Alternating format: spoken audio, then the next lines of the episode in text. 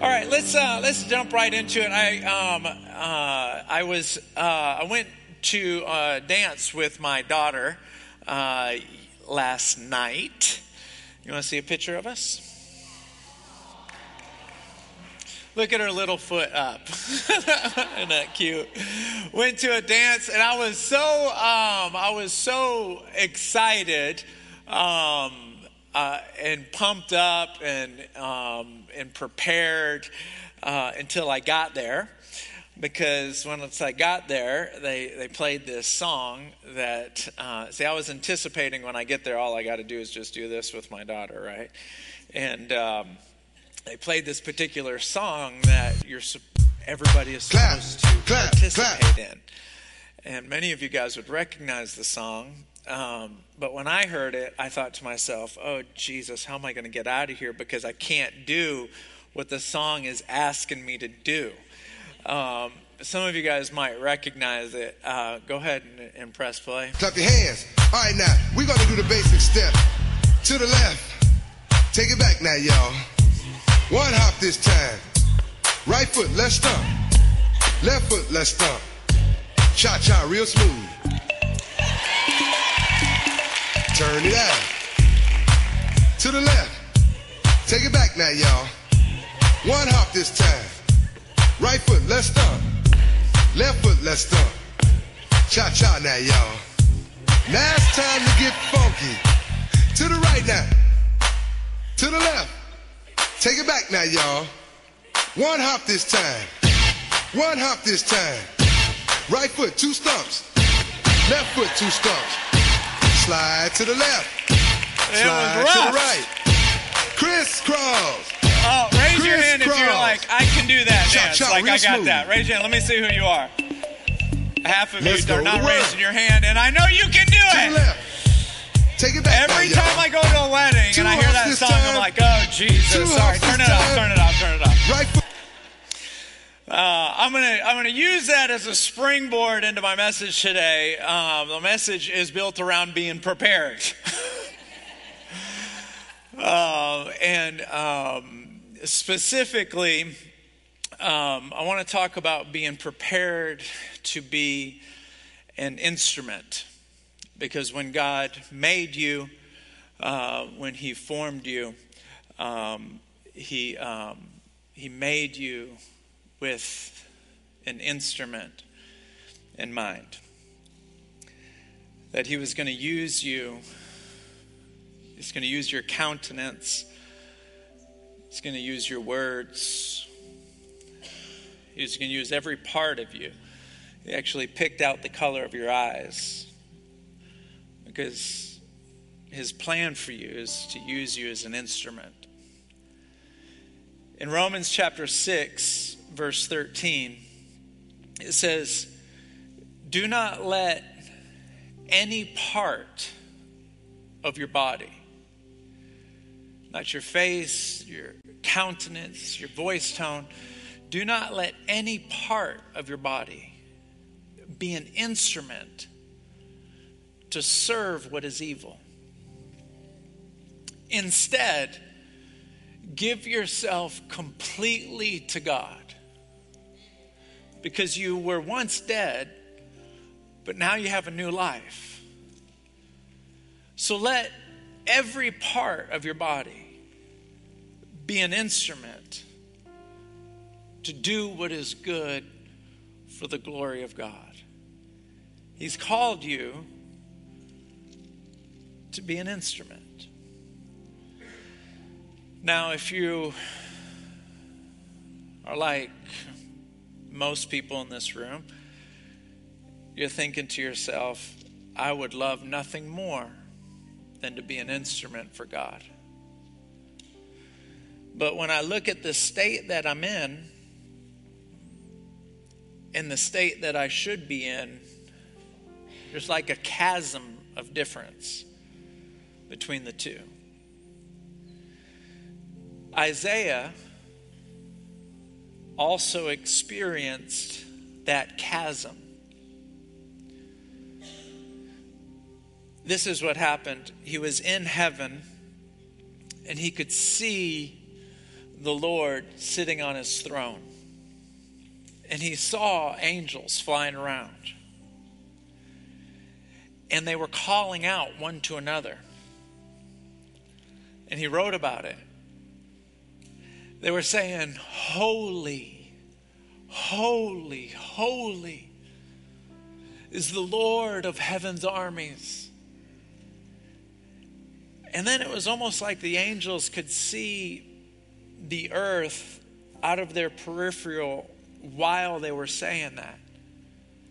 Because then they would say, the whole earth is covered with his glory. And then something very interesting happened. This is in verse 6 of Isaiah.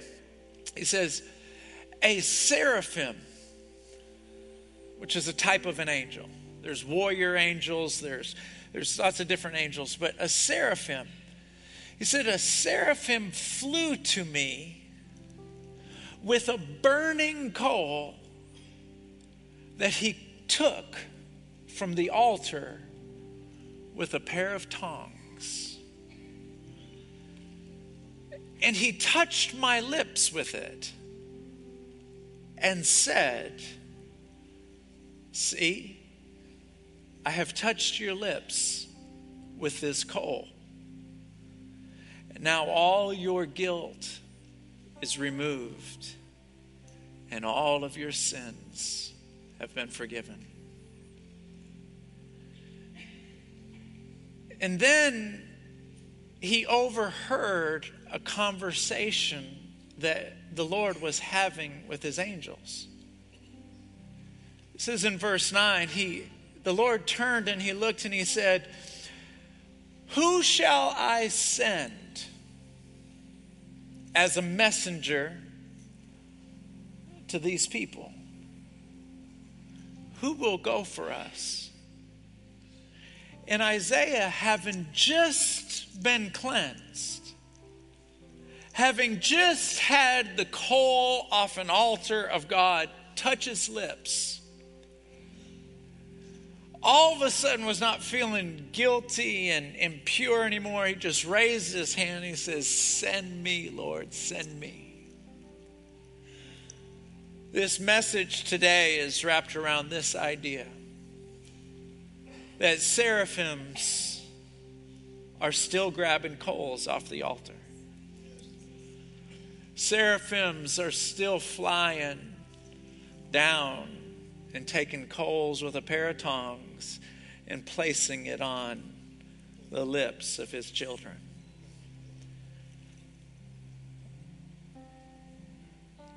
While you're sleeping, they're placing them on your lips.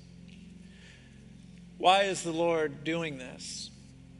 Because He knows that in order for you to be the instrument that He's called you to be, you can't do anything on your own. You need His presence, you need His encounter. I want you to live the rest of your life making the decision to be an instrument. God chose you to be an instrument. Now you need to look at yourself and say, I am on this earth to be an instrument. When the scriptures say, do not let any part of your body be an instrument to serve what is evil. Instead, give yourself completely to God. You were once dead, but now you have a new life. Allow every part of your body to be an instrument to do what is good for the glory of God. You've already been chosen. Now you decide to live the rest of your life aware of His presence, aware of His presence, and looking for opportunities to express something on the behalf of God.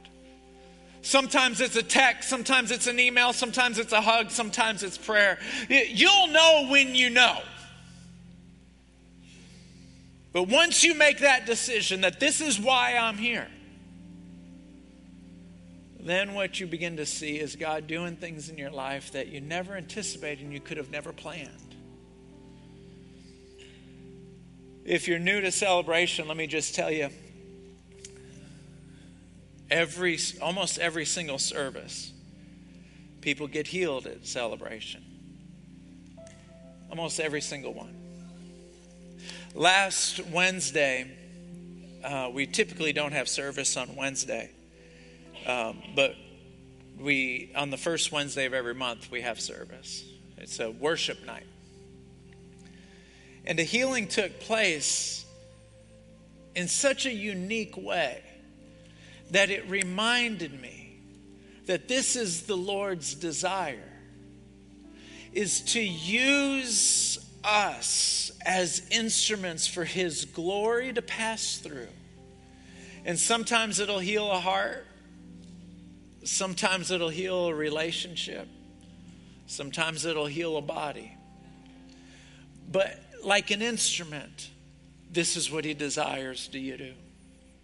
I want to share this story. Um, uh, come on up here, uh, Davina and, and Love, Love, Lynette. so sorry. I'm like, la, la, la, la, la, la. I'll get it in a minute. Um, come on up here. Very good. Um, just to kind of give it an intro, um, I didn't give you guys an intro last time, but um, I had this word of knowledge last Wednesday that maybe there that there was somebody in the room that um, had scoliosis of the spine, and sometimes I feel like the Lord spoke to me and told, tells me, or sometimes I feel like the Lord speaks to me and tells me that there's somebody in the room that is struggling with this particular thing. Now, if I say it and nobody raises their hand, that means the Lord wasn't talking to me. That was me talking to me, and then I got to look at everybody and say, I'm sorry, my mistake. But when it's God, that means a miracle is about to happen. And, um, and this is what happened last Sunday. I'm sorry, last Wednesday. Tell everybody what happened. Go ahead. Yes, yes, the way he said it. Um, I was standing up here with all the front of the prayer partners, and everybody was praying when he said someone in this room has scoliosis, I hesitated at first to raise my hand. I was kind of thinking, yeah, I do, but what do I do? And I came back up to the front finally, and I stood over here with a lady, and she prayed with me. And um, then, after he realized it was me over here, he came and he started praying over me. He touched my neck, and when he touched my neck, I can actually feel a tingling and I could feel this sensation. And then Davita came along and she was standing behind me with others praying over me. And I'll let her tell you what she felt. So at that moment, um, as Pastor Frankie was praying over Lynette, um, I stood behind her and was just moving my hands up and down on her spine. And Pastor Frankie was speaking um, just blessings over her, and I was just I was just praying the blessings and just just reaffirming the blessings that he was praying over her. And as I moved my hand up and down her back, he says, You're going to feel her back move. And when you do, I want you to look at me. And so as I was moving my hands up and down, I was like, I'm not going to look at him. I'm not going to look at him. And no sooner he said that you're going to feel her back move, it moved. It moved right at this waist area. It like, it just like it buckled. And I, first I had to think, well, maybe her, maybe she was like getting weak at the knees. And I looked at her legs, and she was standing straight. Her back moved when he said, "You're going to feel it." And I looked at him, and him and I just affirmed it happened. Oh my goodness! Come on, put your hands together for that. It's so precious, so precious, so precious. Let me help you guys get down. Uh, they've given, they've shared this story at all three services this morning. You guys uh, have done such a fantastic job. Why do we share these testimonies? We want to remind you that the presence of God is in this place. There's one thing that um, when people ask me to pray for them, hey, I'm going to be at church on Sunday, I want you to pray for me. You know, sometimes I don't even respond because I'm not Jesus. But his presence is in the sanctuary. And when you walk into his presence, anything can happen. Hearts that are hard start getting soft, marriages that are broken start to meld together, physical sickness starts to become healed. A lot of times, just sitting in the room. But my favorite stories, and these are the ones that are most common, is when people come and pray with our prayer partners because that's where most of the healings and most of the miracles happen. Is when they pray with the prayer partners. The prayer partners in those moments, they're just instruments. They're not God. It's just His presence flowing through them and then touching that person. When you choose to be an instrument, you walk with a different mindset. You walk into rooms with a different mindset. You, you walk into a room and you immediately begin to see things that are trying to drag you and pull you away. See, in Romans chapter 12, verse 2, it says, Do not copy the behavior or the customs of this world, but be transformed into a new person by changing the way you think. Then you will know God's will for your life that is good, pleasing, and perfect. You'll walk into a room and say, This room, these people are trying to get me to act like the behavior and customs of this world. I see what's happening here. No thanks. No thanks. I'm not participating. When you walk out of here today, that's the message that I want you to sink your teeth into that He's called you to be an instrument. Choose to be an instrument. But right now, what I want to do is every service this morning has been different. Every single one. And around this point of the service, I'm like, man, I wonder what we're going to do right now. I grew up in a Pentecostal church. And there was this one particular song that when we sang it, I can remember just being eight years old. I'd be underneath the pew. Did anyone grow up in a church with pews? You guys have fancy theater seats right now, but I, I'd be underneath the pew, and when I'd hear this, this, I'd be drawing. God forgive me, underneath the pew, trying to see if I could look up dresses while people were sitting down. Lord forgive me. See, God can use anything. Why'd I say that? The sermon was, the message was going so well. As an eight year old, I'm like, can you see up a dress while they're sitting down? I don't know. I, oh, man. Can you guys leave and come back?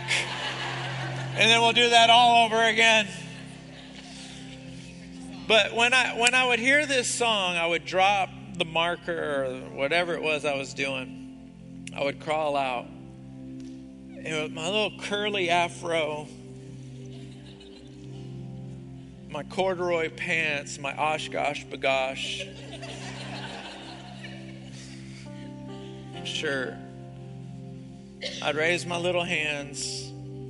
And every time, I promise, if I heard this song a thousand times, I would feel his presence a thousand times. And I don't know what the presence of the Lord is going to do this morning.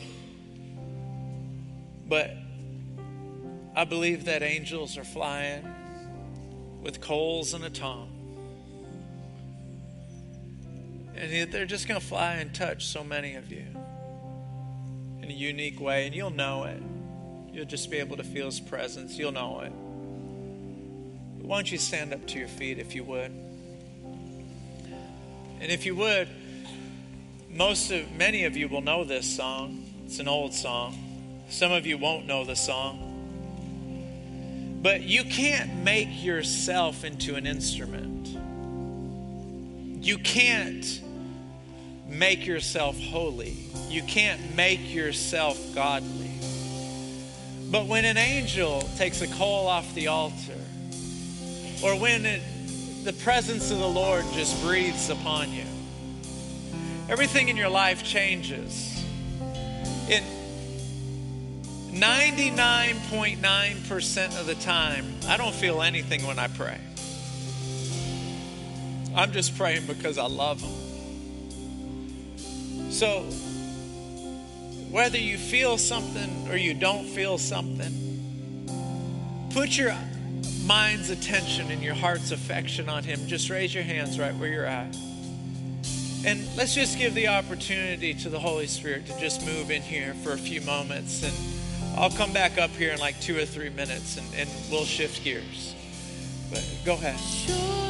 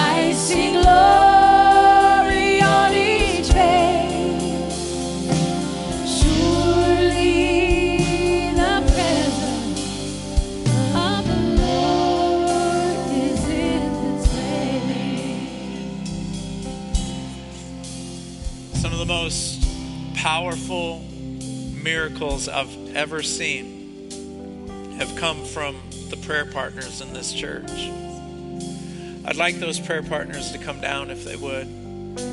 All throughout the building, just come line up down here. Here's the thing about the presence of God He knows what you need. He knows what you need. Some of you in this room, you think, I don't, I'm not sick. My body is strong. I'm fine. But there's this other issue that's incredibly significant, and you lose sleep over it. Uh, It doesn't matter what it is. If something is keeping you from being this instrument for God, maybe it's this hidden sin. Maybe you've never even given your life to the Lord.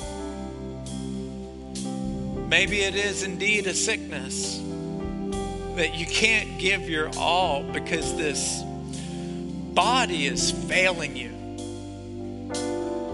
Whatever it is, in Psalms 56 9, it says, Every time you pray, the tide of the battle turns.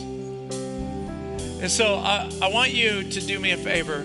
I want you to come out of your seat and I want you to find a prayer partner. And all these prayer partners need to take like a step to the to the right because we got more over here than we do over here. And ushers, I need you to come down here and point people to the first available person if you would. But this is the thing. While people are being prayed for, the Bible says that he inhabits the praises of his people, which means wherever praises are taking place, eh, I want you to see praises like it's this white cloud, and he just kind of rests in this white cloud. His presence, he inhabits, just kind of rests on praise. And so while you're standing in your seat, what I want you to do is I just want you to put your hands up like this. I know some of you, you're new to church. You're far more comfortable being a spectator than a participator. I understand that. The only reason why we raise our hands is because in 1 Timothy chapter 2 verse 8 it says in every place of worship raise holy hands and pray unto God. That's why we do it. It's an outward expression of how you feel on the inside is saying, Lord, I surrender my life to you. And so I want people to come ahead, go ahead and start coming out of your seats right now. Come down to these prayer partners. And the rest of us, I want you to just raise your voice. Put your mind's attention, your heart's affection on the Lord. I don't I don't feel like I'm supposed to pray for anyone in particular. Maybe that'll change and but these prayer partners, I would come find them if I needed a miracle in my life. So don't look to me. Keep your eyes on the Lord and just let his presence work in your heart. Come on, let's go ahead and raise you. I'll come and dismiss you in just a moment.